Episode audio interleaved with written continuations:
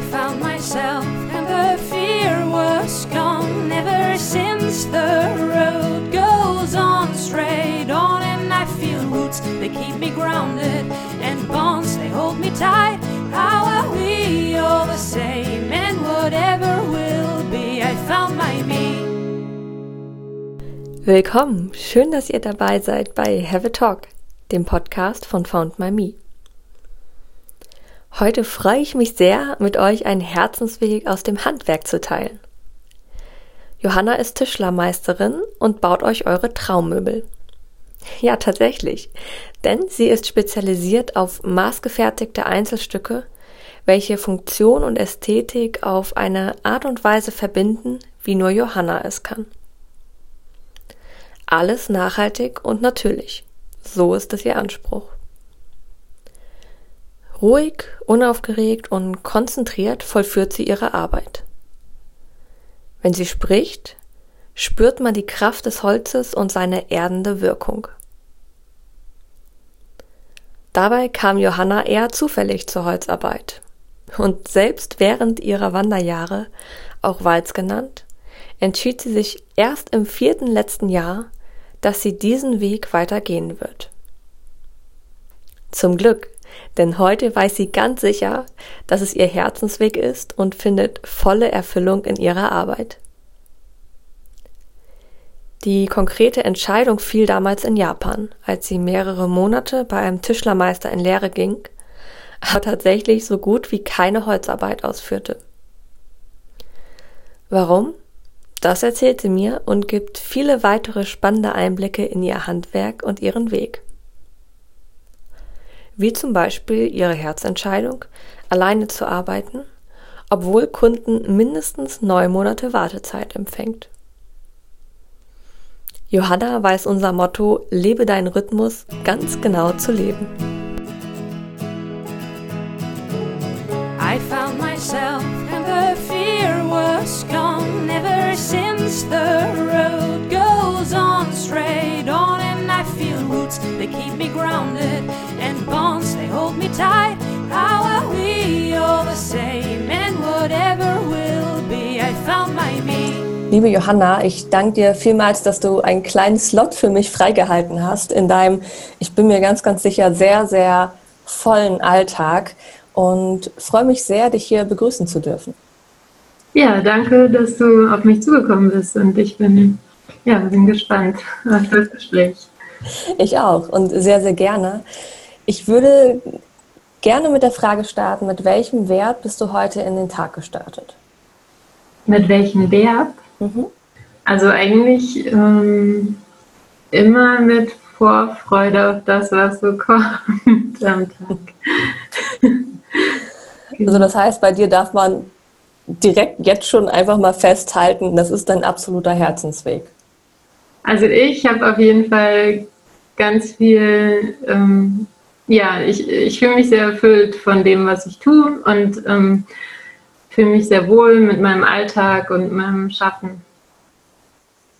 Du bist Tischlermeisterin und ich würde dich gerne mal fragen, wie es dazu überhaupt gekommen ist. Du bist ja auf eine Waldorfschule gegangen, wo ja das Kreative und das Handwerk auch schon, Handwerk auch schon anders gefördert wird. War das der Auslöser, dass du dich damit beschäftigt hast, mit, mit Holz oder, oder mit Möbeln oder mit Tischlerei? Ich weiß nicht, was kam zuerst? Hat das familiäre Hintergründe? Woher kommt das bei dir?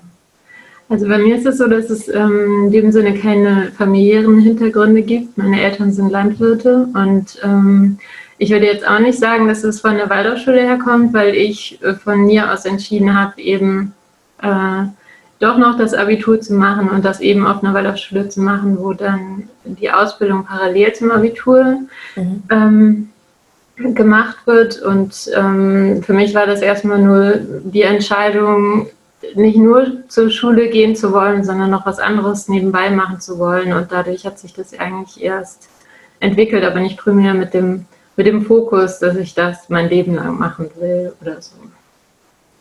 Okay, das heißt, warst du denn dann vorher schon auf der Waldorfschule oder war das nur zum Abitur? Also ich, ähm, ich habe zwischendurch ein FEJ gemacht, weil ich nicht wusste, ob ich das Abitur noch machen will. Das heißt, du hast angefangen, in die Ausbildung zu gehen Ja, was, was war denn dann der Beweggrund? Gab es vielleicht unterschiedliche Möglichkeiten und das war die, die am besten zu dir gepasst hat? Oder hast du dir das doch vorstellen können, also wirklich auch konkret Möbel zu bauen oder vielleicht auch andere Sachen? Es müssen ja nicht immer nur Möbel sein. Oder war das einfach etwas, was gerade irgendwie gepasst hat? Ja, was war da so, der Auslöser im ersten Moment? Also der, der Wunsch war, äh, irgendwie noch praktisch tätig zu sein neben der, neben der Schule. Also nicht nur auf der Schulbank zu sitzen und theoretische Aufgaben durchzuarbeiten, sondern irgendwie noch einen Ausgleich zu haben, der ähm, mir das ermöglicht, dann auch irgendwie entspannter mit diesem Schulalltag umzugehen, weil ich irgendwie Schule nicht so super prickelnd fand, generell, und äh, da irgendwas dazu gebraucht habe. Und ähm, das hat mit den, ja, mit den Tätigkeiten in der Tischlerei auch ziemlich gut funktioniert für mich. Also mir hat es generell erstmal so Spaß gemacht und darum ging es mir auch in dem Moment. Du hast ja parallel Abitur gemacht, das heißt, du hättest auch studieren können. Mhm. Hast du in dem Moment, wo du dich dafür entschieden hast, schon gewusst, dass du im Handwerk bleiben wirst oder war eher der Gang zur Uni vorgesehen, gedanklich zu der Zeit für dich? Also für mich war das offen und ich wollte es auch offen halten. Also ich wollte das Abitur unbedingt machen, vielleicht auch als eine Art Selbstbestätigung, aber auch um die Türen offen zu halten. Mhm. Und ähm, habe auch ganz lange das einfach immer noch so gesehen, dass ich ja studieren könnte, wenn ich das will. Also ähm, ich glaube, ich hätte mich da auch für Architektur oder Innenarchitektur entschieden. Das weiß ich, dass ich das lange auf jeden Fall ähm, überlegt habe. Mhm. Und wann war dann für dich der Moment, wo du gemerkt hast, das macht wirklich Spaß und da könnte ich mehr draus machen, mehr drin sehen, das möchte ich weiterverfolgen?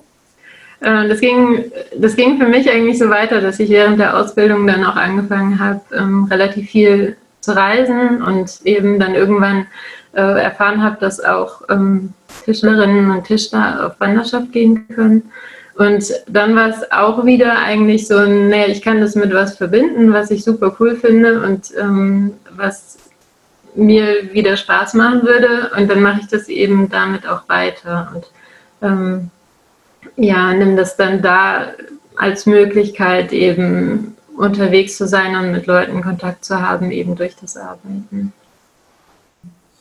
Das ist ein ganz, ganz spannender Abschnitt gewesen. Den würde ich gleich gern noch mal ein bisschen im Detail durchgehen mit dir. Aber erstmal die Frage, hast du denn, also du hast ja in der Zeit wahrscheinlich für dich gemerkt, okay, das macht mir wirklich Spaß und ich möchte das weitermachen. Hattest du auch ein Talent dafür? Braucht man ein Talent oder ist es wirklich ganz, ganz viel Übung? Also da scheiden sich die Geister, ob man dafür Talent braucht. Oder was, was der Begriff des Talents eigentlich aussagt. Also ich glaube, hm, dass Talent auch durch Hingabe und auch ähm, sich darauf einlassen, wirklich viel Zeit damit verbringen, Disziplin und Üben erfüllt wird oder gefüllt wird. Also ich glaube, dass ähm, ja, doch, es ist mir schon irgendwo vielleicht ein bisschen leichter gefallen als anderen. Aber ich hatte auch wirklich ähm, den Willen, das gut zu machen und irgendwie immer weiter einzusteigen und immer ähm, ja, neue Techniken und Fähigkeiten dazu zu lernen. Mhm. Was ist denn heutzutage essentiell zu lernen, weil du sagst, du wolltest immer neue Fähigkeiten äh, dazu lernen. Es gibt ja unterschiedliche Aufstellungen, ob man das sehr tradiert macht und sehr seinen eigenen Stil gefunden hat und vielleicht nicht so viel experimentiert oder ob man halt sehr ja, mit der Zeit geht oder mit den neuen Techniken und immer gerne was Neues lernt. Würdest du sagen, dass das heutzutage essentiell ist und wichtig ist oder ist es einfach Typsache? Ähm, also für die Arbeit, die ich mache, ist es, ist es unglaublich wichtig, weil ich ja ähm, immer nur Einzelstücke ähm, anfertige und zwar in ganz enger Kommunikation und in ganz engen Kontakt mit den Kundinnen und Kunden. Und da will ich ja so empathisch sein wie möglich und so sehr auf das äh, eingehen wie möglich, was die eben brauchen und wollen. Und das ja, man kann fast sagen, zwingt mich dazu, auch immer wieder neue Lösungen dafür zu finden und das dann auch wirklich so gut wie es eben geht umzusetzen. Das stimmt, ja. Hast du denn für dich von, von vornherein gewusst, dass du sehr an die individuelle Maßanfertigung gehen möchtest? Mm, nee, ich habe das nicht vorher gewusst. Ich habe einfach nur gemerkt, dass es das ist, was mir Spaß macht. Und ich auch besser da drin bin, als quasi so ein, so ein Schema F irgendwie zu perfektionieren, wo man immer das Gleiche macht, nur quasi noch effizienter und noch schneller und äh, ja, mit noch weniger Aufwand. Also ich merke einfach, dass das, das liegt mir so mehr. Genau. Ja, mhm. okay, also das ist ja auch am Ende genau das, dass man, egal was man tut, ob jetzt Handwerk oder nicht Handwerk, ich glaube, man darf immer im Kopf haben, dass es auch immer ganz, ganz unterschiedliche Facetten und Ausrichtungen gibt. Das, was du machst, ist nicht gleich das, was alle anderen Tischler auch machen. Und man kann auch überall seine Nische finden. Ich glaube, das ist immer ganz wichtig, wenn man sich für seinen Weg entscheidet, zu wissen, okay, ich kann in der Ausrichtung, in die ich gehen möchte, auch meinen eigenen Platz finden. Auf jeden Fall. Also ich glaube, das ist ein super wichtiger Aspekt. Also mm, ich werde merkwürdigerweise immer noch gefragt, also ne, von, von Mädchen, ob ähm, ja, man besonders kräftig sein muss für den Beruf oder irgendwelche Fähigkeiten haben muss, die man vielleicht eher ähm, männlichen Jugendlichen zuspricht oder Männern zuspricht. Und das ist, für mich ist es, ist es nur so ein kleiner Teilbereich von dem Beruf. Und selbst wenn man nicht gerade die kräftigste ist, ist es nie ein Problem, andere Menschen zu fragen oder eben andere Nischen darin zu finden, sodass man seinen Alltag super bewältigen kann. Und ja, also ich, es gibt einfach so viele Teilbereiche, dass ähm, allein jetzt Stärke fürs Handwerk, also meiner Meinung nach, überhaupt nicht so entscheidend ist. Mhm. Ich notiere mir das gerade mal eben für gleich. äh, daher die kurze Pause. Ja, das ist natürlich eine Frage, die man sich zwangsläufig stellt. Ich glaube, was aber hinzukommt, ist vor allen Dingen eine totale Ausdauer. Man muss ja bereit sein, sehr, sehr viel Zeit da rein zu investieren. Wahrscheinlich gerade am Anfang, noch, wenn man, wenn man ganz neu anfängt. Ich meine, du bist ja von, hattest ja einen Kaltstart, du bist ja von 0 auf 100 eingestiegen und man muss ja erstmal sich mit dem ganzen Element Holz verbinden und dann mit der Art und Weise, wie man das bearbeitet und so weiter.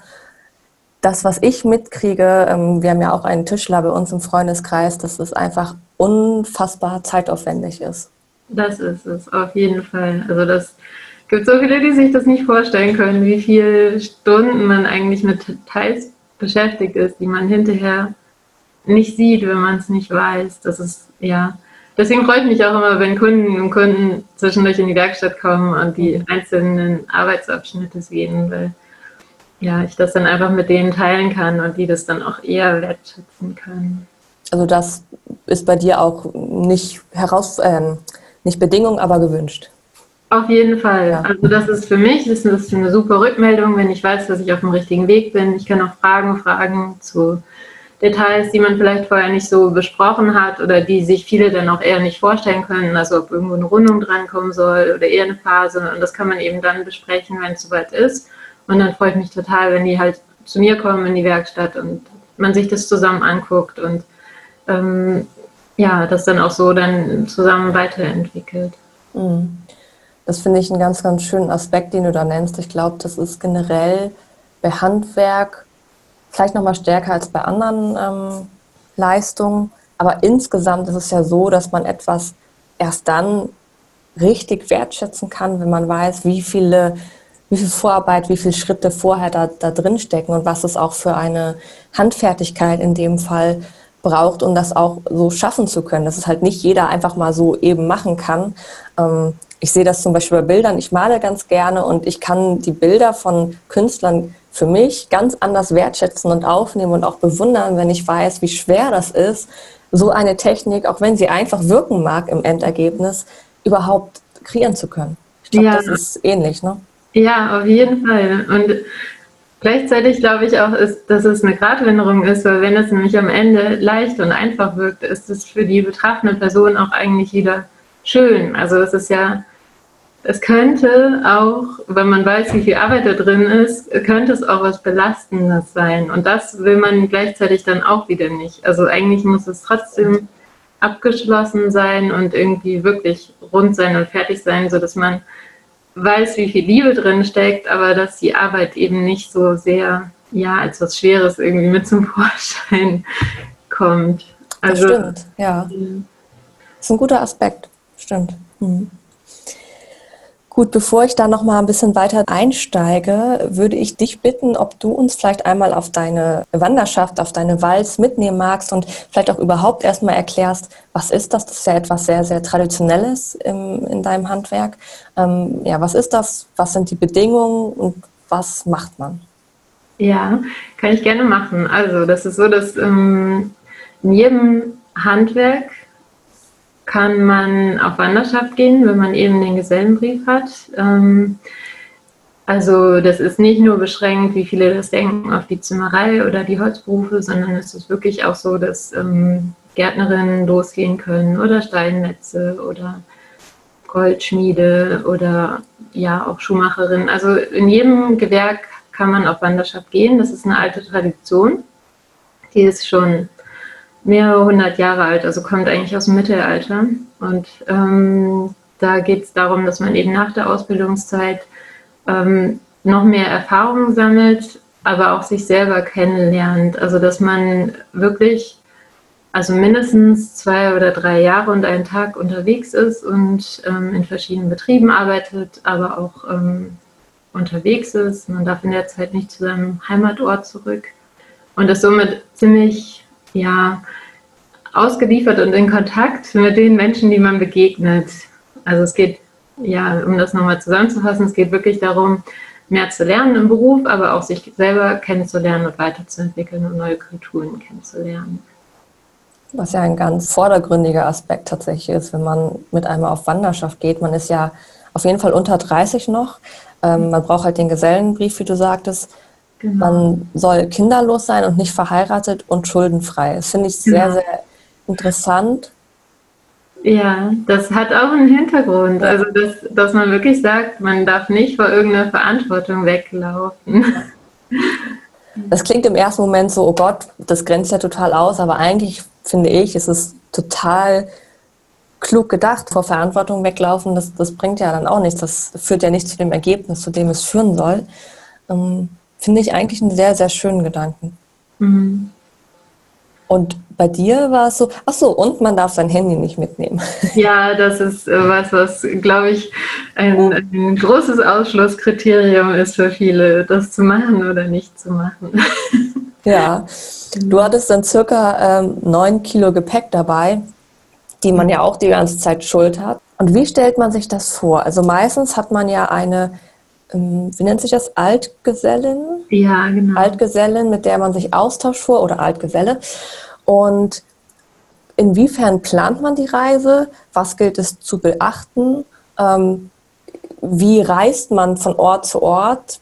Wir kommen vielleicht gleich nochmal darauf, du bist ja auch sehr international gereist, aber wenn man jetzt mal den ersten Schritt von zu Hause aus losgeht, wie, wie ist das? Womit reist man? Mit welchen Plänen? Mit welchen bereits vorgeplanten Schritten? Oder wie spontan ist das Ganze? Also es ist schon so, dass, ähm, dass es ein Sprung ins kalte Wasser ist, wenn man keine Vorstellung hat, wie das dann genau funktioniert. Mhm. Gleichzeitig ist es aber auch so, dass man nicht einfach so äh, losgeht, sondern vorher eben Kontakte knüpft zu Leuten, die schon unterwegs sind und es auch immer also man muss eine Person finden, die sagt, ja, doch, ich kann mir das vorstellen, dass du ähm, auf Wanderschaft gehst, dass es was Gutes für dich ist und ich ähm, unterstütze das, indem ich ähm, dir bei den Vorbereitungen helfe und dich eben von zu Hause abhole. Und ähm, das bedeutet auch, dass diese Person dann zwei bis drei Monate lang mit einem reist und einen eben einführt in die ah. Art und Weise, wie man eben unterwegs sein kann, wie man ja, wie man damit umgehen kann mit den ganzen Situationen, in denen man dann eben ist. Okay. Das heißt ja, dass jemand sich dann auch selbst nochmal die Zeit frei nehmen muss mhm. und auch durchaus eine, eine, große Form der Verantwortung trägt. Ja, auf jeden Fall. Also das ist auch fast schon so ein bisschen so ein Elternverhältnis, in dem man dann ist. Mhm. genau. Also es ist eine große Verantwortung. Es ist aber eben was, was man ja, was eben so weitergegeben wird. Ne? Man, man wird von zu Hause abgeholt, das heißt, irgendwann hilft man eben auch einer anderen Person auf die gleiche Art und Weise und führt die ein und begleitet die eben. Also das auch machen wollen? Also ich habe das dadurch, dass ich so viel im Ausland war, habe ich das so in der Form nicht gemacht, weil das eben im Ausland ja anders läuft. Aber ich habe zum Beispiel in Montreal ein Paar kennengelernt, die erst Zimmerer und sie ist Gärtnerin und ähm, die haben sich ja inspiriert gefühlt und ich habe die auch unterstützt dabei, das eben auf ihre Art und Weise auch zu machen. Also die waren dann auch zwei Jahre lang unterwegs, eben auf ihre Art. Also nicht ganz so traditionell, mhm. nicht mit der Kluft und so, aber im Prinzip vom, ja, von der Art des Reisens und von den Grundgedanken her genauso. Also ja, du sagst, du warst viel im Ausland. Das heißt, wenn man jemanden, der startet, einführt, ist man selbst noch auf der Wanderschaft, oder? Auf jeden Fall, genau. Ach so, okay. Ja. Okay, verstehe. Mhm. Genau, also meistens es, ähm, ist es so, wenn man selber anderthalb oder zwei Jahre lang unterwegs war, ist es so an der Zeit, dass man ähm, ja, sich, sich gut um jemanden anders kümmern kann, aber selber noch nicht mit den Gedanken schon wieder auf dem Nachhauseweg ist. Weil das ja auch total wichtig ist, wenn man jemanden abholt, der oder die total euphorisch ist und irgendwie ähm, ja, Lust hat, in die Welt zu gehen, ist es wichtig, dass die Person, die das begleitet, nicht selber daran denkt, äh, endlich wieder irgendwo ankommen zu können und äh, ja, eigentlich keine Lust mehr auf den Lebensstil hat. Also deswegen, die Person ist auf jeden Fall noch unterwegs. Das macht Sinn, okay, das wusste ich nicht. Das ist natürlich spannend, weil man da wirklich dann auch schauen muss, gibt es jemanden, wo es auch matcht, wo man sagt, man kann zusammen reisen, zwei, drei Monate. Du sagst ja auch, ihr wart sehr unterschiedlich irgendwo, aber es hat dafür sehr gut gepasst. Genau, mhm. ja, doch. Also wir waren unterschiedlich, aber ich glaube, wir können uns, konnten uns auch gegenseitig gut wertschätzen und so halten. Also wir haben auch immer noch ein gutes Verhältnis zueinander. Es war im Sommer 2009, wo du losgezogen bist. Mal ein paar Fakten. Etwa, man kann das nicht genau sagen, aber etwa 10 Prozent sind nur Frauen von den Wandergesellen. Und bei dir war es so, du warst freireisend. Das heißt, du bist schon nach den Regeln gereist, aber hast nicht einem Schacht zugehört. Ein Schacht, das sind ja, ähm, erklärst du vielleicht mal in deinen Worten, ich glaube, da hast du das beste Fachjargon. Also, Mhm, ja, also ein Schacht kann man sich vorstellen wie eine, wie eine Vereinigung, mhm. Verein oder ja, im negativen Sinne könnte man auch sagen Bruderschaft. Mhm. Also die meisten von denen sind ähm, reine Männerbünde. Das heißt, sie nehmen auch keine Frauen auf. Mhm. Ja, darauf wollte ich auch hinaus. Ja. also es hat auf jeden Fall Konfliktpotenzial, auch untereinander. Also ja, nicht ganz einfach. Aber es gibt zwei Städte, die nehmen Frauen auf und eben ansonsten ist die größte Gruppe eh die der Freireisenden, die eben eher in losen, ja, in losen Gruppen äh, unterwegs sind oder auch so ein bisschen ja eher in Freundeskreisen funktioniert und ähm, aber trotzdem nach den traditionellen Regeln unterwegs sind. Ähm, ist es denn so, wenn, wenn du einem Schacht angehörst, dass das auch wie so ein Betteln oder Konkurrenzverhalten untereinander ist? Ich kenne das jetzt mal abgeleitet von Verbindungen. Ich habe damals bei Bonn studiert. Das ist eine Stadt mit sehr, sehr vielen Verbindungen noch, die auch ein totaler Männerclub sind. Ja, das kann man auf jeden Fall vergleichen. Und ähm, da geht es auch darum, wer, ne, welche, welcher Schacht ist der älteste, welcher ist der, der die Regeln am besten befolgt und ähm, ja, keine Ahnung. Es gibt auch welche, denen wird nachgesagt, dass sie eher trinkfester sind als andere. Also letztendlich ist es alles, ähm, ja, weiß ich nicht, das sind Werte, mit denen ich jetzt nicht so viel zu tun habe, äh, mhm. obwohl das ja eh so ist. Dass sie, ne, ist nicht offen für uns und deswegen ist es schade, aber ja.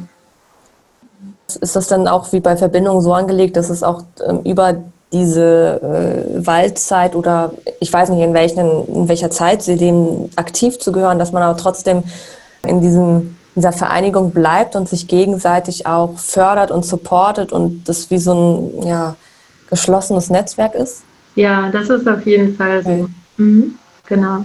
Spannend. Und gleichzeitig ist es aber auch so, ich meine, bei den Freireisenden, mit denen ich zu tun hatte, mit denen habe ich auch immer noch zu tun und ich hab, bin auch jetzt eine Anlaufstelle für Leute, die unterwegs sind. Also wir haben das auch nur halt viel loser und nicht, ähm, nicht mit diesem Gruppenzwang. Mhm. Ja, interessant, was es da doch noch für, für alte Traditionen gibt. Okay. Lassen wir das mal so stehen. ja, ich glaube auch, das ist, äh, Ja, ist ein bisschen müßig. Also ich finde das schon echt ziemlich schade, dass das irgendwie ja in vielen Bereichen noch so, ja, ne, es geht, eigentlich geht es ja ums Handwerk und nicht ums Geschlecht. Ja, das finde ich eigentlich so, so wichtig. Aber ja, ja. das noch nicht alle so. Ja, das, das wären jetzt Grundsatzdiskussionen, ja, genau. die wir zwar führen können, aber die der Welt in dem Moment jetzt auch nicht helfen. Ich glaube, so wie du es machst, dass du einfach mit ganz anderem Beispiel vorangehst, ist das Beste, was man tun kann. Ich gebe mir Mühe. das sieht man und ich glaube auch, das kommt an und das ist ja, da kommen wir gleich nochmal drauf, ähm, wie du das kommunizierst, finde ich echt total inspirierend. Danke zurück zu deiner Walz nochmal. Äh, sag mal kurz, wie deine Stationen waren und dann vielleicht auch direkt mitgefragt, ist es denn üblich, dass man auch so international reist? Und wie ist es angedacht? Wie darf man denn reisen? Muss man alles zu Fuß machen erstmal? Das ist bei dir in dem Fall ja gar nicht möglich gewesen. Gibt es da irgendwelche Regeln oder ist es egal, ob man auch weiter wegfliegt oder ähm, mit dem Zug oder wie auch immer, dass man weitere Strecken zurücklegt? Wie ist das? Mhm. Also es ist so, dass wenn man grundsätzlich erstmal, wenn man eine Strecke laufen könnte, dann soll man kein Geld für die Fortbewegung ausgeben. Und das hat den Hintergrund, dass man entweder dann läuft oder in Austausch ist mit den Menschen vor Ort. Ähm, das bedeutet, dass man zum Beispiel trampen kann, man kann aber genauso gut eine Busfahrerin fragen oder einen Schaffner, ähm, ob sie einen so mitnehmen. Und das funktioniert eigentlich auch öfter. Und ähm, wenn man jetzt auf andere Kontinente möchte oder übers Wasser möchte, dann kann man nicht mehr zu Fuß laufen, dann ist es auch in Ordnung, wenn man sich ein Ticket kauft. Okay.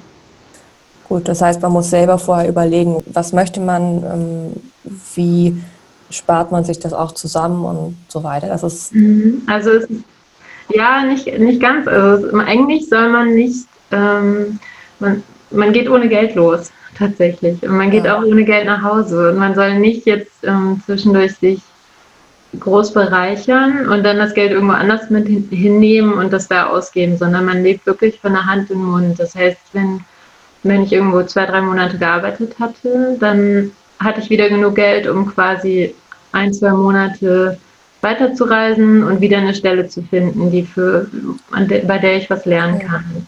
So. Genau. Okay, okay, das ist ja dann doch ein anderer Aspekt. Oh, entschuldige. Das heißt, du bist dann auch ohne Geld losgefahren und da, wo man arbeitet, verdient man entsprechend ja. etwas. Und wie ist das mit der Unterkunft? Also es ist, das ist ganz unterschiedlich, je nachdem, wie das eben organisiert ist. Ähm, wenn, wenn man zum Beispiel, also manchmal gibt es im Betrieb noch einen Raum oder eine ja, Person, die auch da arbeitet, hat noch ein Zimmer frei oder ich habe auch schon bei Nachbarn mitgewohnt oder hatte halt irgendwie, ne, dann hatte jemand noch eine leerstehende Wohnung oder ich habe mir selber auch am Ende mal ein Zimmer gesucht, wenn das nicht anders ging.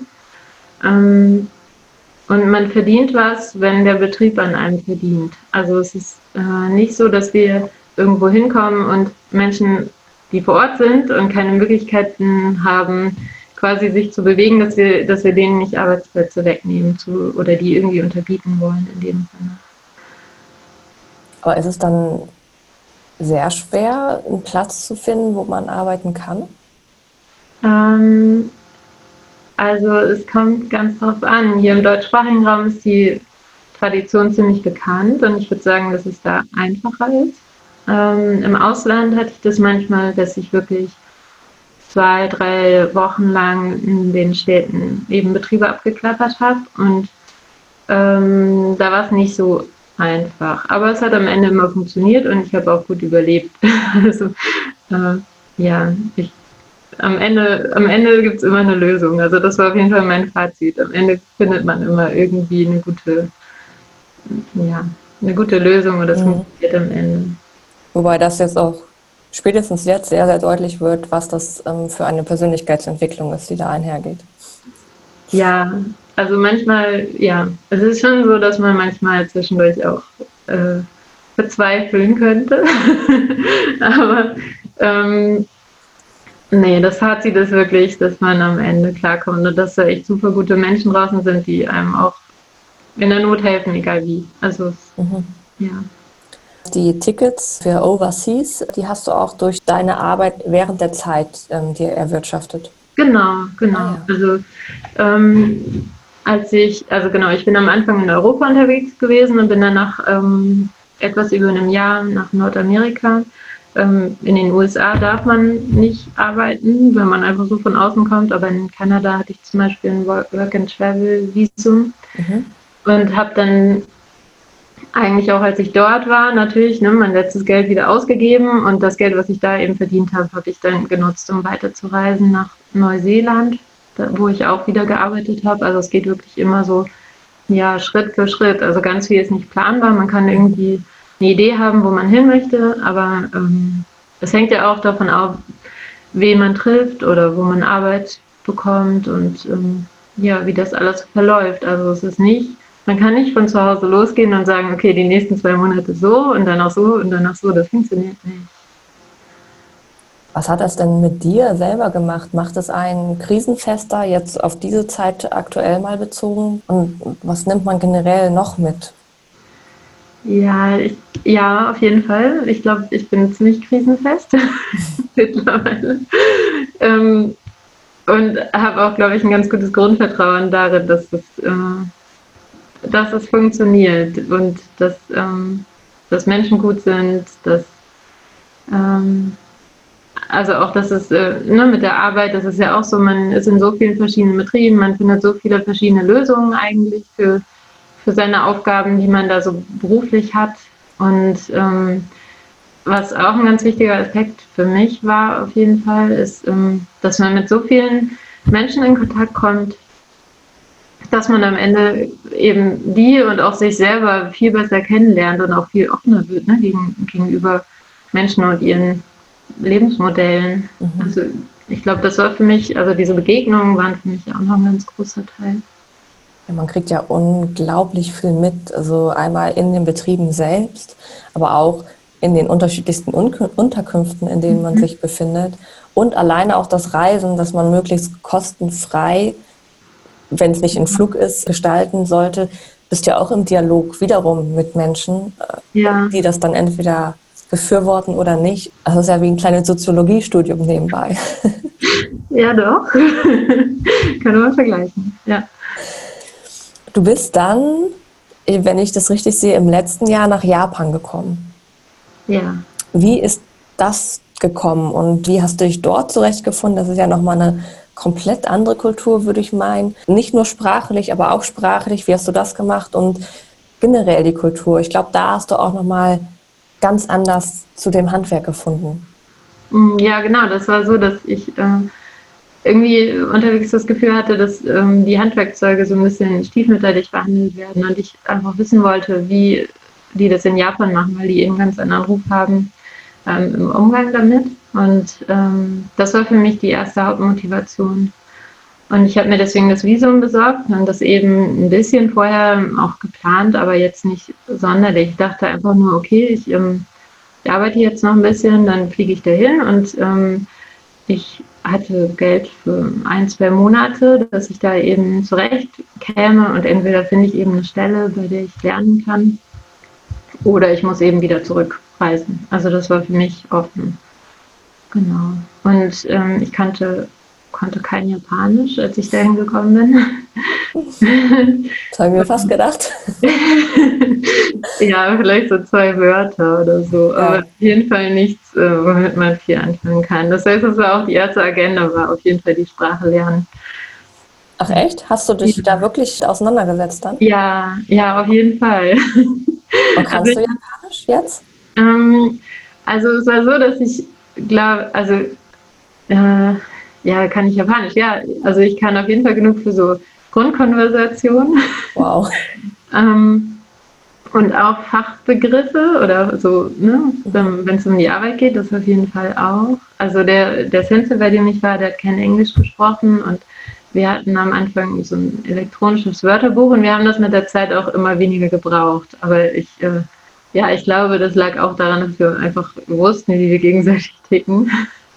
Und er halt unglaublich gut erklärt hat und Zeichensprache und Mimik war einfach bei dem so präsent und so groß und da, dass äh, wir haben uns einfach verstanden. So. Also mit fremden Personen ist es nochmal schwieriger. Wahnsinn. Aber das würde ich jetzt auch mal vermuten, dass diese Werte, die du in dir trägst, dass du auch sagst, wenn ich in ein Land gehe, wo ich die Sprache nicht spreche, dann möchte ich die so gut ich es kann in der Zeit auch lernen. Ich würde mal denken, dass sich das über so eine Wanderschaft auch ähm, zumindest kräftigt und verfestigt, dass man wirklich mit, mit menschlichen Werten, mit Respekt, mit, mit Wertschätzung anders durchs Leben geht. Ja, ja, ja. Also ich, ähm, ich, ich, weiß, ich weiß es selber jetzt auch, wenn, wenn jemand hierher kommt und kein Deutsch spricht, das ist so schwierig. Ich weiß aber, wie schwierig das ist, sich darauf einzulassen. Ich weiß aber auch, wie, ähm, naja, also für mich ist es so, dass ich jetzt Japanisch geht und Englisch ist natürlich auch, also spreche ich auch, aber ich weiß zum Beispiel auch, dass ich jetzt nicht noch zwei Sprachen oder so, oder mich da reinfuchsen könnte, mhm. dann würde wieder was verloren gehen. Aber doch, mir war das wichtig, aber ich weiß auch, wie schwierig das ist. Mhm. Ja. Was hast du denn in Japan gelernt? Und vielleicht einmal vorher noch erwähnt, dein Gesellenstück war ein Butsudan, wenn ich das jetzt richtig ausspreche. Das war, das war ein Meisterstück hinterher. Ach, Meister, ach, hinterher, okay, dann habe ich das genau. falsch. Das wollte ich nämlich fragen, wie rum das war, dann ergibt es mhm. mehr Sinn, okay. Genau, ja. Alles klar. Okay, was hast du in Japan gelernt? Ja, ich habe, also hauptsächlich habe ich äh, Werkzeuge geschärft. Also Hobel, Eisen Echt? und Schichtbeitel. Das war, das war, glaube ich, 50 Prozent, 60 Prozent meiner Beschäftigung oder Tätigkeit war Schärfen, Werkzeuge einstellen und eben mit diesen Werkzeugen üben.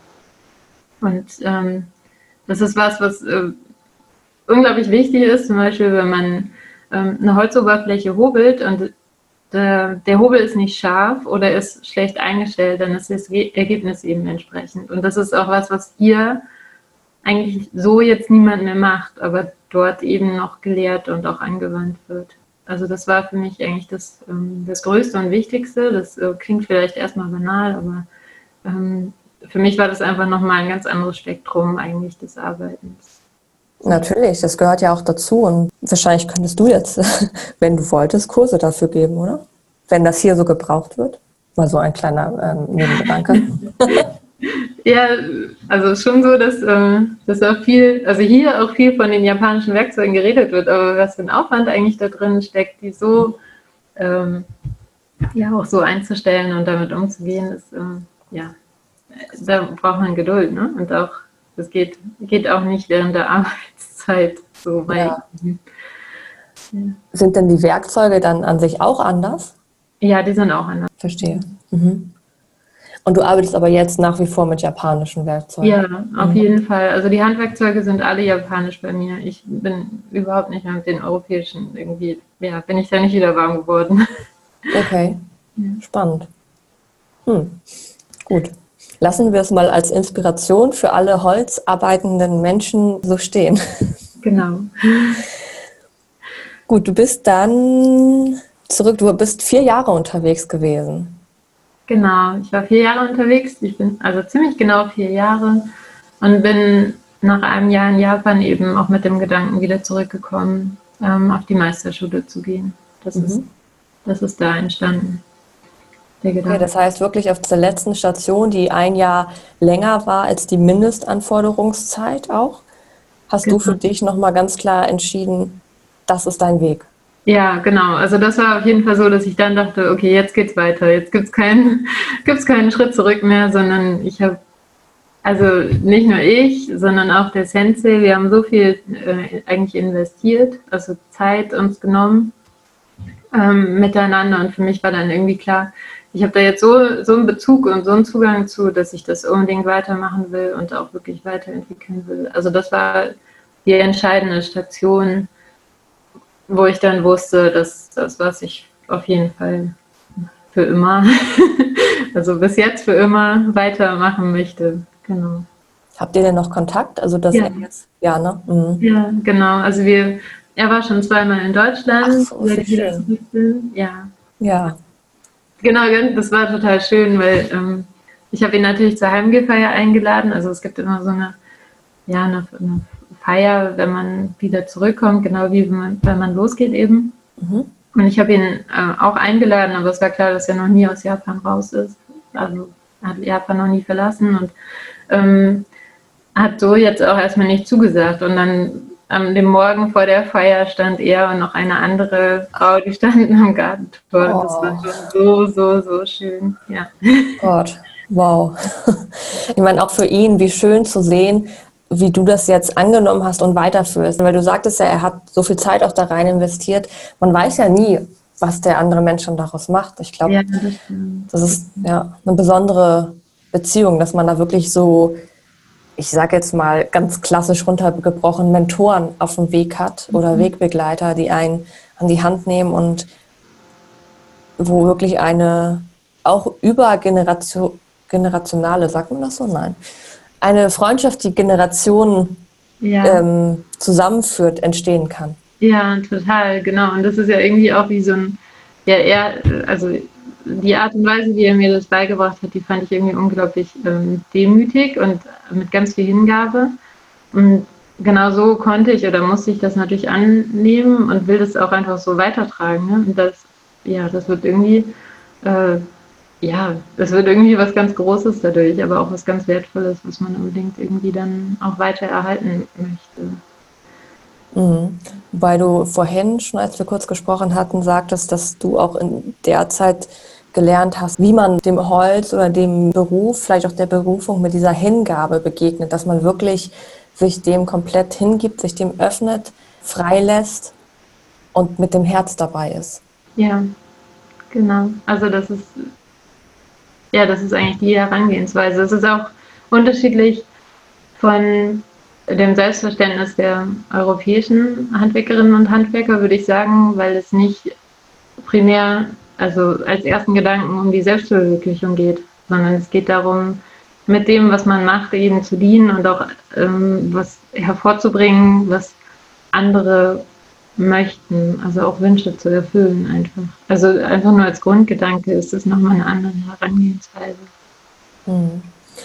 Ich weiß jetzt nicht, ob es in, in Japan auch so ist, aber in der chinesisch geprägten Philosophie, also asiatisch, sage ich jetzt mal, nochmal größer gefasst, gibt es ja den Begriff Wu Wei. Ich weiß nicht, ob es den in Japan auch gibt.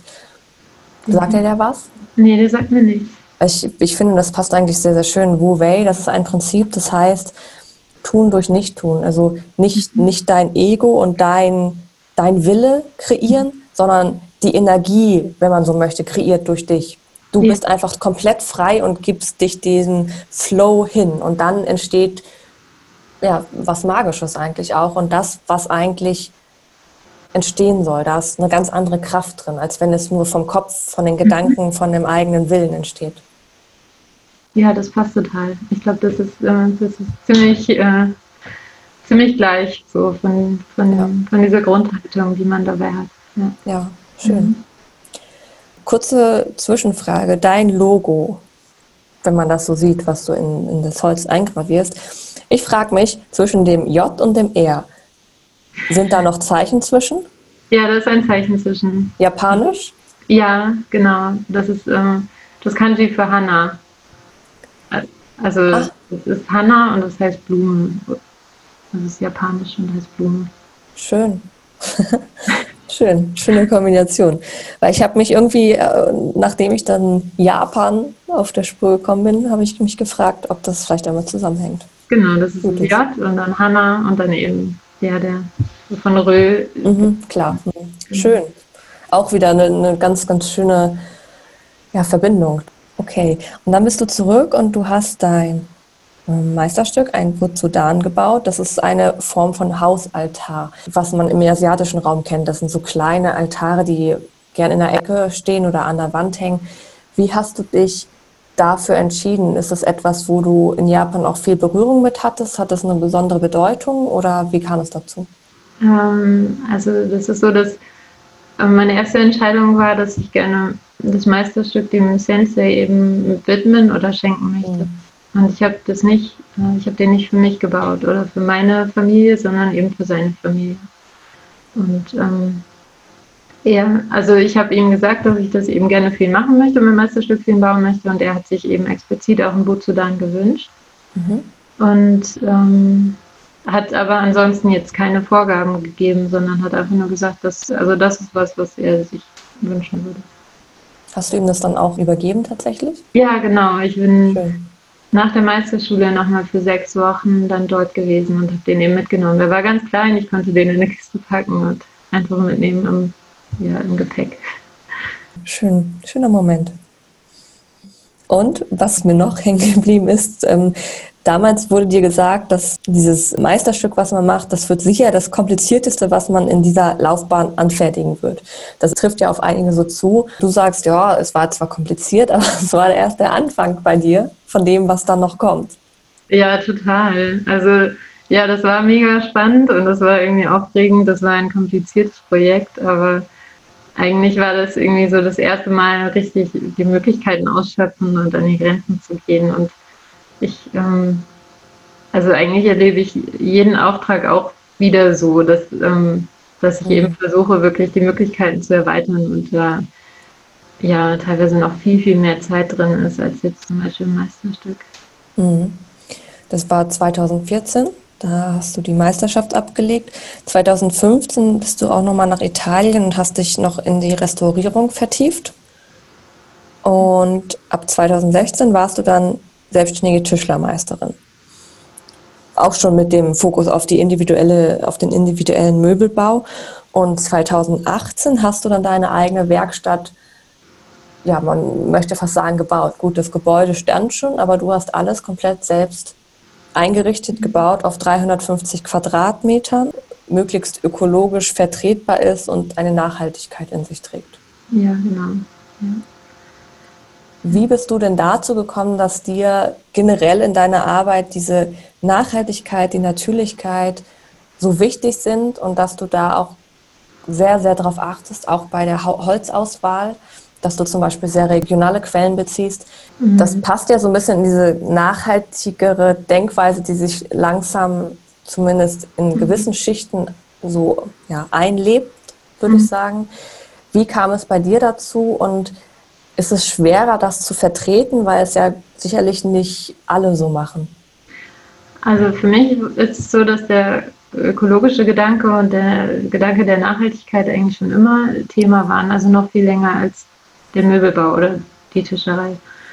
Ich bin auf einem äh, Ökohof groß geworden und ähm, meine Eltern haben das eigentlich schon so in der Form gelebt und für mich ist es auch klar, dass ich ähm, mit meiner Arbeit auch noch eine größere Verantwortung habe und die eben auch dadurch wahrnehmen möchte.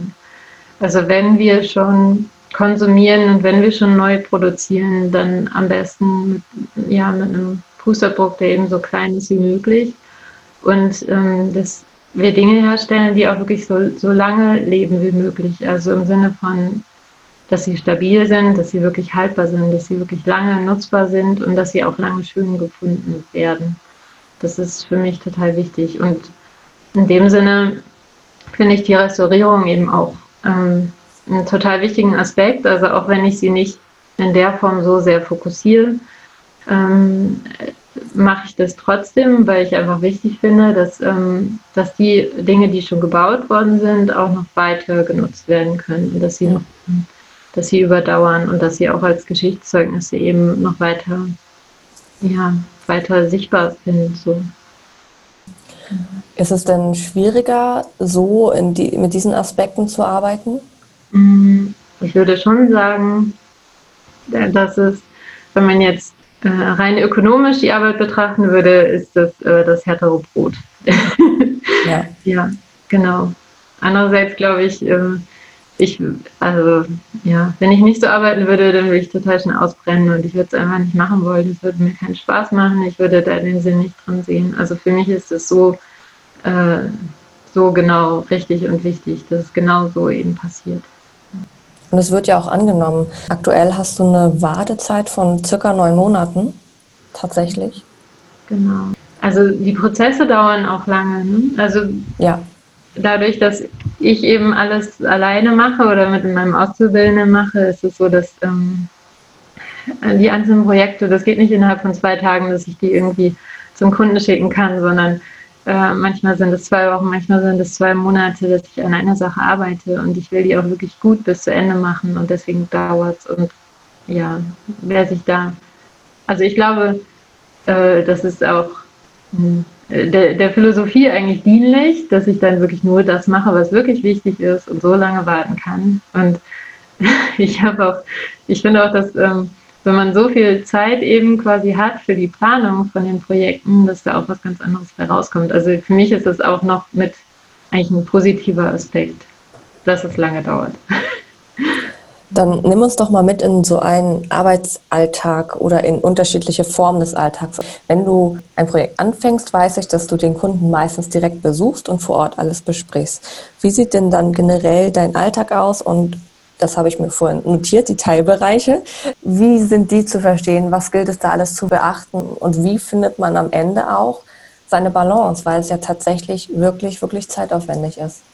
Also ähm, ich glaube, alleine was so der, der Ablauf ähm, äh, ist von einem Möbel, also von dieser, ne, wenn man mit der Planung anfängt, man hat so eine Ideenfindung zusammen mit den Kundinnen und Kunden. Das heißt, ich mache einen Entwurf und die machen das inspiriert die quasi nochmal woanders weiterzudenken oder was zu verändern. Und dann ne, dadurch entwickelt man über viel, viele Schritte eigentlich das Möbel, wie es dann am Ende sein soll.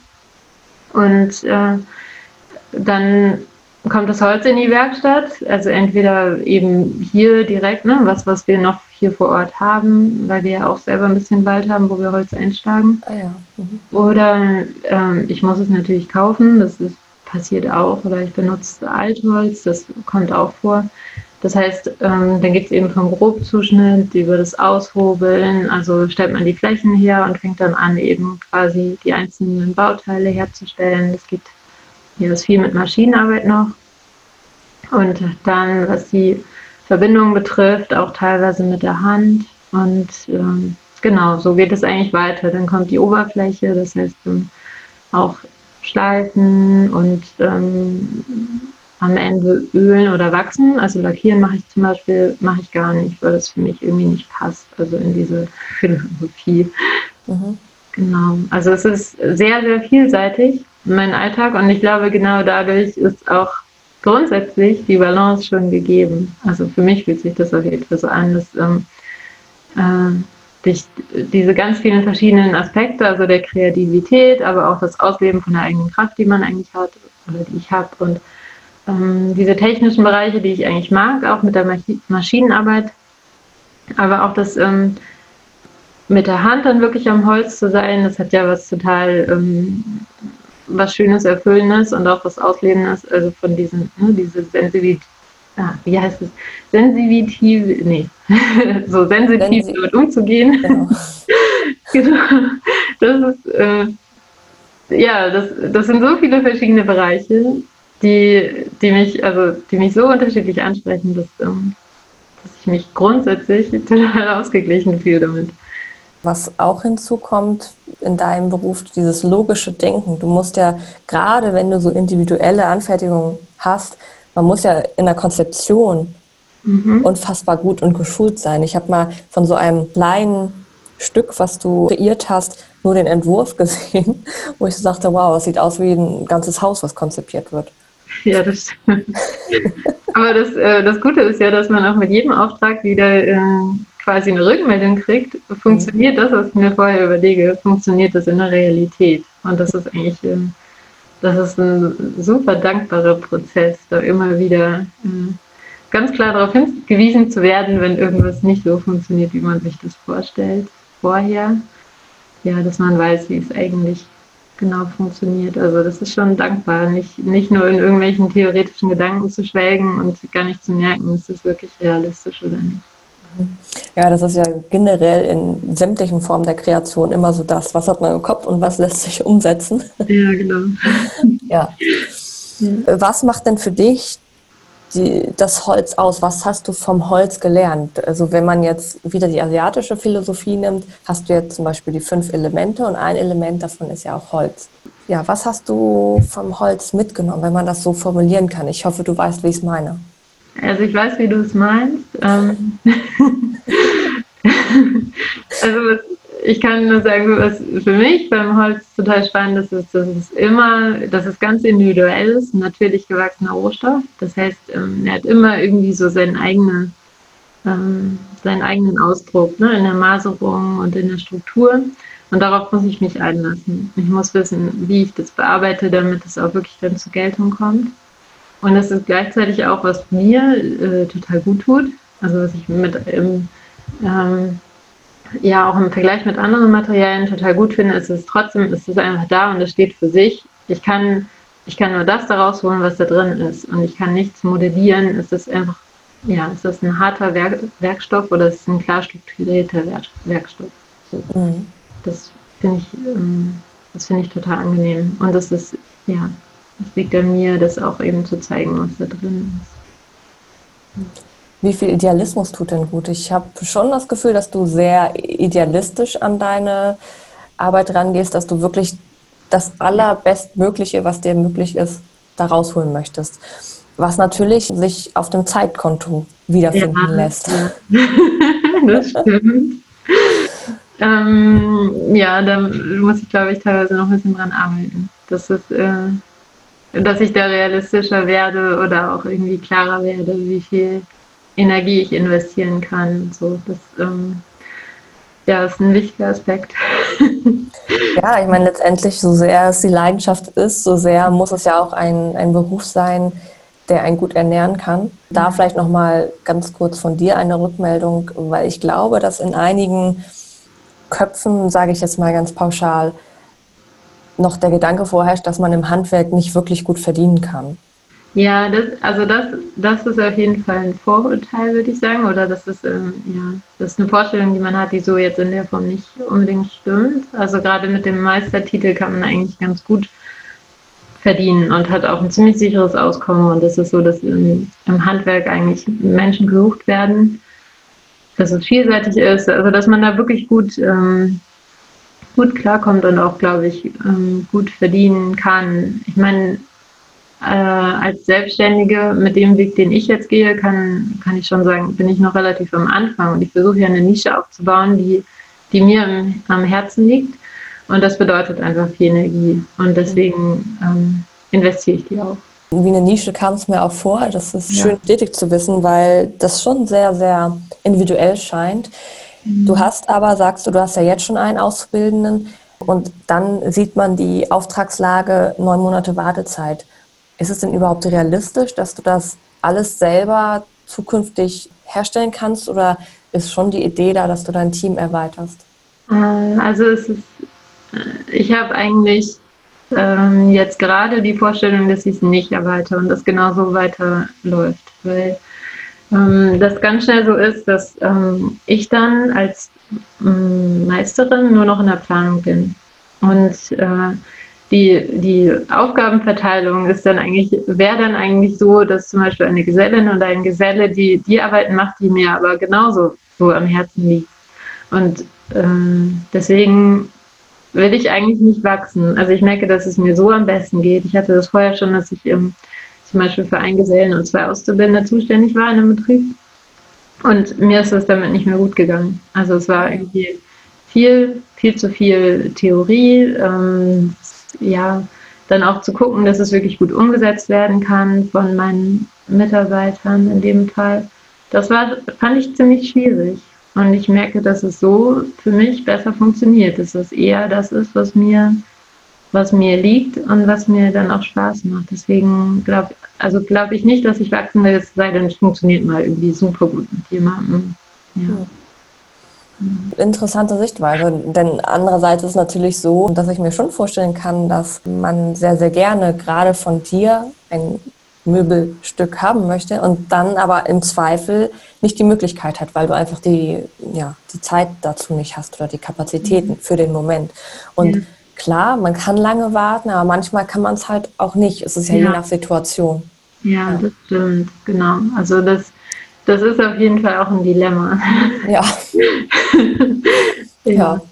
Aber gut, solange du für dich deinen Frieden damit findest, dann ist es ja genau die, der richtige Weg. Also genau, also manchmal mache ich schon so, dass ich, äh, dass ich gucke, naja, dass ich mit den Kunden bespreche, ist es jetzt so wichtig, dass das zum Beispiel von mir gemacht wird oder ist es äh, was, was jemand anders auch machen könnte? Ah ja, okay. Also deswegen ähm, habe ich auch kein Problem damit, andere Kolleginnen oder Kollegen zu vermitteln, die das dann zum Beispiel machen. Und ich habe das auch schon gemacht, dass ich, ähm, dass ich dann einen Kunden weitervermittelt habe an einen Wandergesellen, der das bei mir in der Werkstatt zum Beispiel dann gefertigt hat. Ah ja. Und sowas finde ich funktioniert gut. Dann ist es aber trotzdem so, dass jeder halt quasi seine eigenen Projekte eigenverantwortlich hat und nicht ich quasi die mhm. Schirmherrschaft, die die verantwortlich ist, aber ja, mhm. nicht, nicht die komplette Kontrolle sozusagen. Also vielleicht, ja, ähm, funktioniere ich da auch einfach so, dass ich entweder will ich die, ja, will ich auch wirklich ähm, jeden, jeden Schritt mitbegleiten oder ich will lieber, dass es jemand anders dann macht. Das ist ja auch eine Form von Idealismus, dass man sagt, man möchte aber, dass es ganz exakt so wird wie die eigene Vorstellung. Ja. Nicht, nicht komplett nur das, aber es ist schon ein Teil davon. Ja, also man kann es natürlich auch negativ deuten. Ne? Also naja, was heißt negativ? Also ich glaube, wenn man so Maßanfertigungen macht, es muss ja dann auch exakt sitzen, sonst geht es ja nicht auf. Ja, genau. Und irgendwann ist so viel Zeit in einem bestimmten Bauteil, wenn das schief geht, dann ja. ist man in Wochen, Wochen zurückgeschmissen. Das, ja. ist, äh, das ist fatal. Absolut, absolut. Wir hatten es vorhin schon mal ganz kurz nochmal zurück auf die Männer in deinem Beruf, weil Frauen ja doch sehr rar gesät sind und du damals auch so einen kleinen Kulturschock, möchte ich es nennen, gehabt hast, als du in deine, ich glaube, deine erste Werkstatt auch in deiner Wanderschaft gekommen bist, wo eigentlich an jedem freien Platz, den es gab, Aktkalender hing. Mhm. Ja. Ja, doch, das ist, äh, das ist noch irgendwie eine Unsitte, die in vielen Handwerksbetrieben herrscht, würde ich jetzt mal sagen. Also dass ähm, mh, mm, ja, dass an vielen Arbeitsplätzen zum Beispiel Nacktkalender von Frauen hängen, ist für mich schon auch irgendwo ein deutliches Zeichen, dass man eigentlich nicht willkommen ist ne? und eigentlich nicht wertgeschätzt wird für das, was man tut oder die Person, die man ist. Also deswegen, mm, man kann sagen, es ist nur Kunst. Weiß ich nicht, aber also, ich sehe es nicht so, ganz ehrlich. Ich finde, das hat nichts zu suchen in der Arbeitswelt, die man einfach gleichberechtigt teilt. So. Mhm. Wie wirst du denn von Kollegen, auch Kolleginnen, aber vielleicht mal auch getrennt betrachtet, aufgenommen? Das, was du machst? Ja, also ich glaube, mittlerweile habe ich mir natürlich einen gewissen Stand erarbeitet. So. Das, ähm, ich weiß genau, dass es als Auszubildende war das nicht so und das ist auch für die, die die Ausbildung machen, ist das nicht so. Man, am Anfang ist es wirklich schwierig und mit der Zeit ist es erst so, dass eben ja die Akzeptanz wächst und ähm, auch klar ist, dass man gesehen und gewertschätzt wird und es ist schon auch so, ähm, damit ich gesehen werde, muss ich viel mehr machen, als wenn ich ein Mann wäre. So. Gibt es denn unter Frauen auch so eine Zusammenkunft oder irgendwie eine Gruppe, ein Team? Also wenn jetzt eine junge Frau sagt, ich würde auch so gern Tischlerin werden, aber ob ich das so durchhalte, die ganze Zeit erstmal nur äh, durch die Männerwelt zu gehen, gibt es da irgendwas in der Art, wo man sich dann mit verbinden kann, dass man sich da auch gegenseitig ermutigt? Ja, ja auf jeden Fall. Also das hat mir auch unglaublich geholfen, nämlich ähm, es gibt ein bundesweites Treffen jedes Jahr von Tischlerinnen. Und ähm, Tischlerinnen ist dann irgendwie dieses Tischlerinnen mit Sternchen hinter. Also es sind eigentlich alle gekommen außer Cis-Männer, wenn man das jetzt so ähm, ganz konkret benennt. Und ähm, das ist explizit dazu da, um einen guten Austausch untereinander zu haben und sich zu vernetzen und auch wirklich ähm, einmal quasi einen entspannten Rahmen zu haben, in dem das Geschlecht dann doch keine Rolle spielt, weil es klar ist, es sind Frauen untereinander und es sind, ähm, es sind einfach alles welche, die sich gegenseitig unterstützen wollen und das sind gegenseitig Vorbilder da. Also wenn eine überlegt, die Ausbildung zu machen, ähm, kann sie sich mit Auszubildenden austauschen, mit Gesellinnen austauschen, mit Meisterinnen austauschen und ähm, das war für mich total wichtig. Mhm. Also nach der Ausbildung war ich das erste Mal da oder dazwischen, das weiß ich gar nicht mehr genau, aber einfach nur zu sehen, okay, da sind Meisterinnen, da sind Gesellinnen, die gibt es. Wahnsinn. Ja, das war schon ziemlich gut. Hast du jetzt aktuell auch so ein paar, ich nenne es jetzt mal Schützlinge, die du da auch begleitest und ermutigst?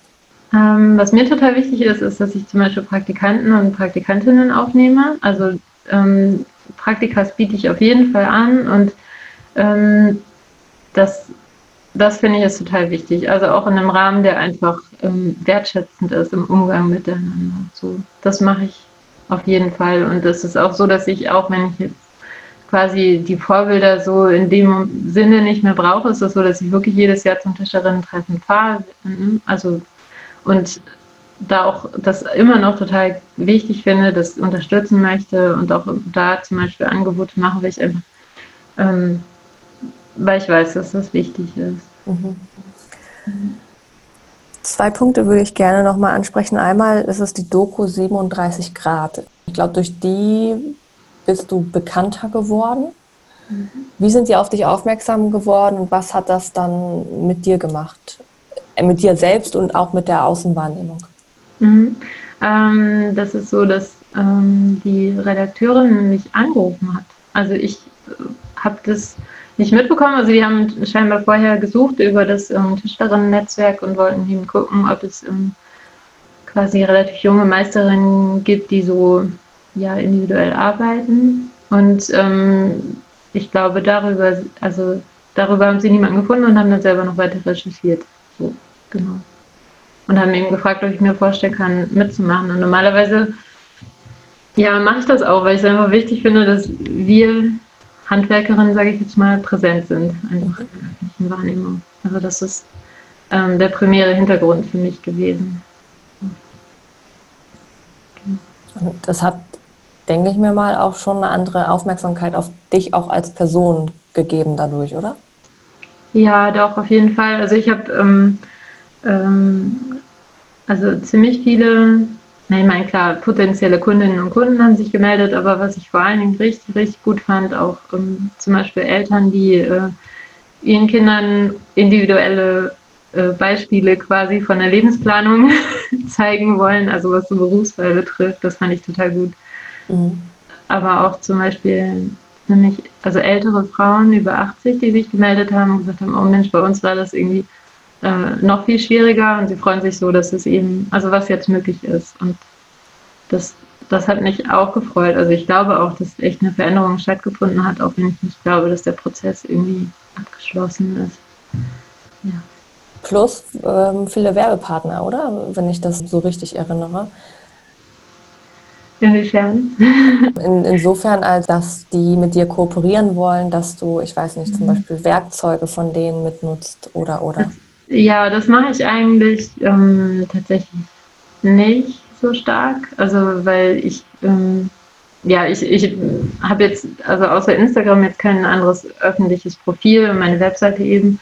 Und ich ähm, ich mag jetzt irgendwie nicht quasi, also mein Hauptfokus ist meine Arbeit und ähm, nicht, dass ich jetzt toll Werkzeug geschenkt kriege oder irgendwie mhm. ähm, Influencerin-mäßig unterwegs bin. Das möchte ich eigentlich nicht. Ich finde ziemlich unabhängig bleiben.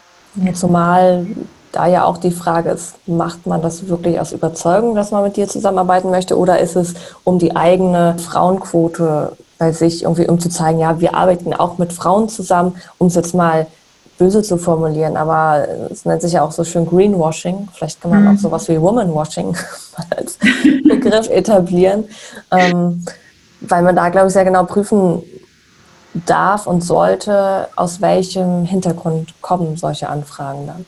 Ja, ja, klar, auf jeden Fall. Also, ähm, nee, genau. Also ich, ich mag schon irgendwie bei meiner Arbeit bleiben und damit in den Vordergrund treten. Und vielleicht halt noch irgendwie so als ähm, ein Rollenbeispiel für eine individuelle Lebenswahrheit mhm. oder so, aber nicht, äh, nicht für eine Firma primär.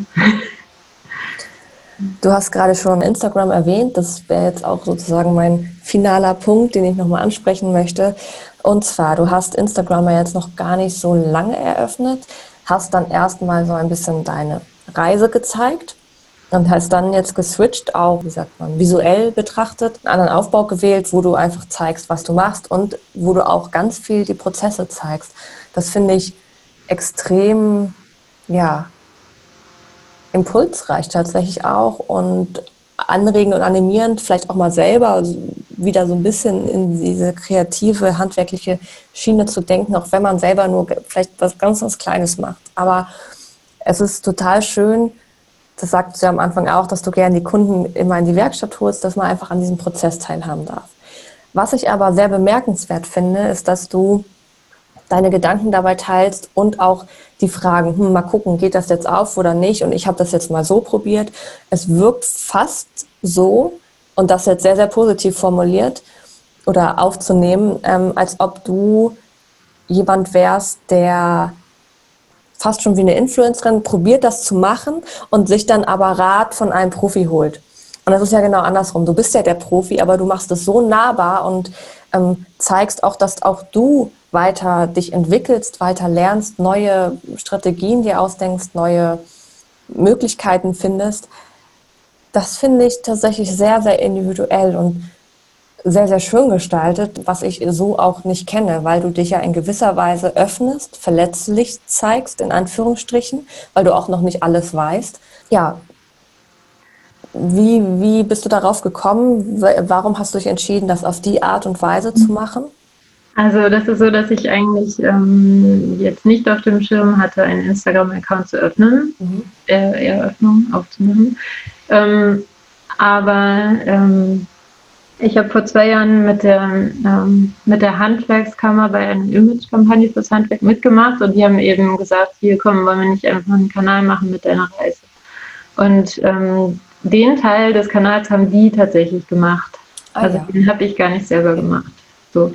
Und äh, dann war eben der Punkt, an dem das auf der Ebene eben gestoppt hat und ich dann überlegt habe, mache ich selber jetzt noch was oder mache ich das nicht und habe dann auch ziemlich lange gezögert, weil ich mich auch eben gefragt habe, warum, warum macht man das? Also ähm, ich will jetzt nicht auf Teufel komm raus einfach Aufmerksamkeit haben oder so. Das ist nicht, weiß ich nicht, das ist nicht so richtig ähm, Teil, glaube ich, meiner also nicht Teil dessen, wie ich funktioniere, aber für mich war es schon oder ist es jetzt auch ziemlich schön geworden, das einfach zu, zu teilen, mitzuteilen und dadurch auch im Austausch zu sein mit anderen Menschen. Und ich glaube halt auch wieder dieses andere inspirieren, einfach offener zu werden, Sachen auszuprobieren. Das, das finde ich eben wichtig, macht mir Spaß. Das ist jetzt nichts, was ich wirklich für meinen, für meinen Beruf brauche, das mitzuteilen, weil ich probiere es ja selber für mich sowieso aus, aber ich möchte eben zeigen, dass das so, so geht und so funktioniert. So. Wobei ich das schon sehr revolutionär finde, wie du es machst, um auch dort mal wieder auf den Klischee Tischler zurückzugreifen. Das klingt total böse, was wir jetzt so darüber sagen, so soll es gar nicht aufgefasst werden. Es ist auch immer sehr, sehr individuell, aber ich war auch in einigen Werkstätten schon und es ist halt manchmal der rauere Ton und teilweise auch von oben herab. Und nach dem Motto, ich weiß ja schon alles. Und es war ja in der Doku auch zu sehen, dass da ein Auszubildender sagte, naja, bei dir ist es ein anderer Ton. Da heißt es eher, okay, achte mal darauf, anstatt hast du Scheiße gemacht, um jetzt mal das Jargon zu wählen. Hast du darüber nachgedacht, ob du das so aufbauen möchtest, wie du es machst, anstatt einfach nur das fertige Produkt zu zeigen, was, was geklappt hat? Oder ist es einfach dein Typ und deine Denkweise und das war einfach natürlich, dass du es so gestaltet hast? Ich glaube, es ist eher ein unbewusster Prozess. Ah, ja. Sagen. Und was den, ja, was den Umgangston zum Beispiel in der Werkstatt betrifft, nee, das ist, das ist auf jeden Fall ganz bewusst. Und ich merke auch, dass ich da noch, noch mehr dran arbeiten muss. Also in Situationen, in denen es stressig wird, da merke ich auch selber, dass ich irgendwie, ja, dass es mir dann doch manchmal wieder schwerer fällt, einfach richtig irgendwie, keine Ahnung, entspannt und ähm, im Miteinander die, die, eine gute Art von Rückmeldung zu geben zum Beispiel. Das ist manchmal ist es auf der Baustelle so, dass es dann schnell gehen muss, ne? wenn der Leim trocknet, wenn das Öl trocknet oder wenn manchmal sind die Prozesse so, dass es schwierig ist, wirklich immer richtig gut in ganzen Sätzen miteinander zu reden und irgendwie die Schritte so durchzugehen. Und da versuche ich schon wirklich wegzukommen, weil ich das ähm, ein unglaubliches Manko vom Handwerk eigentlich finde, dass, äh, ja, dass wir das mit der Kommunikation scheinbar irgendwie ja, noch lernen müssen und auch lernen dürfen. So. Mhm. Hast du denn noch irgendetwas abschließend, was du noch mit der Welt teilen möchtest, mit den Frauen, die diesen Weg gehen wollen?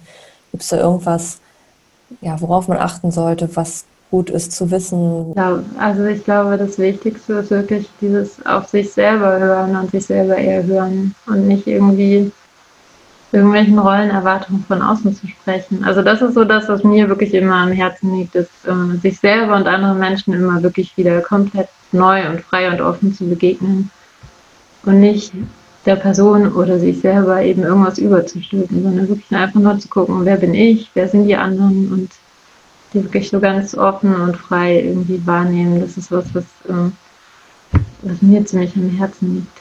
Ansonsten, ja, das ist das, was, was ich so versuche zu leben und zu entwickeln. Hm. Wunderschöne Worte für den Herzensweg, auch jeglicher Art. Das ist ja etwas, was man, glaube ich, auf alle Bereiche gerne mitnehmen und adaptieren darf.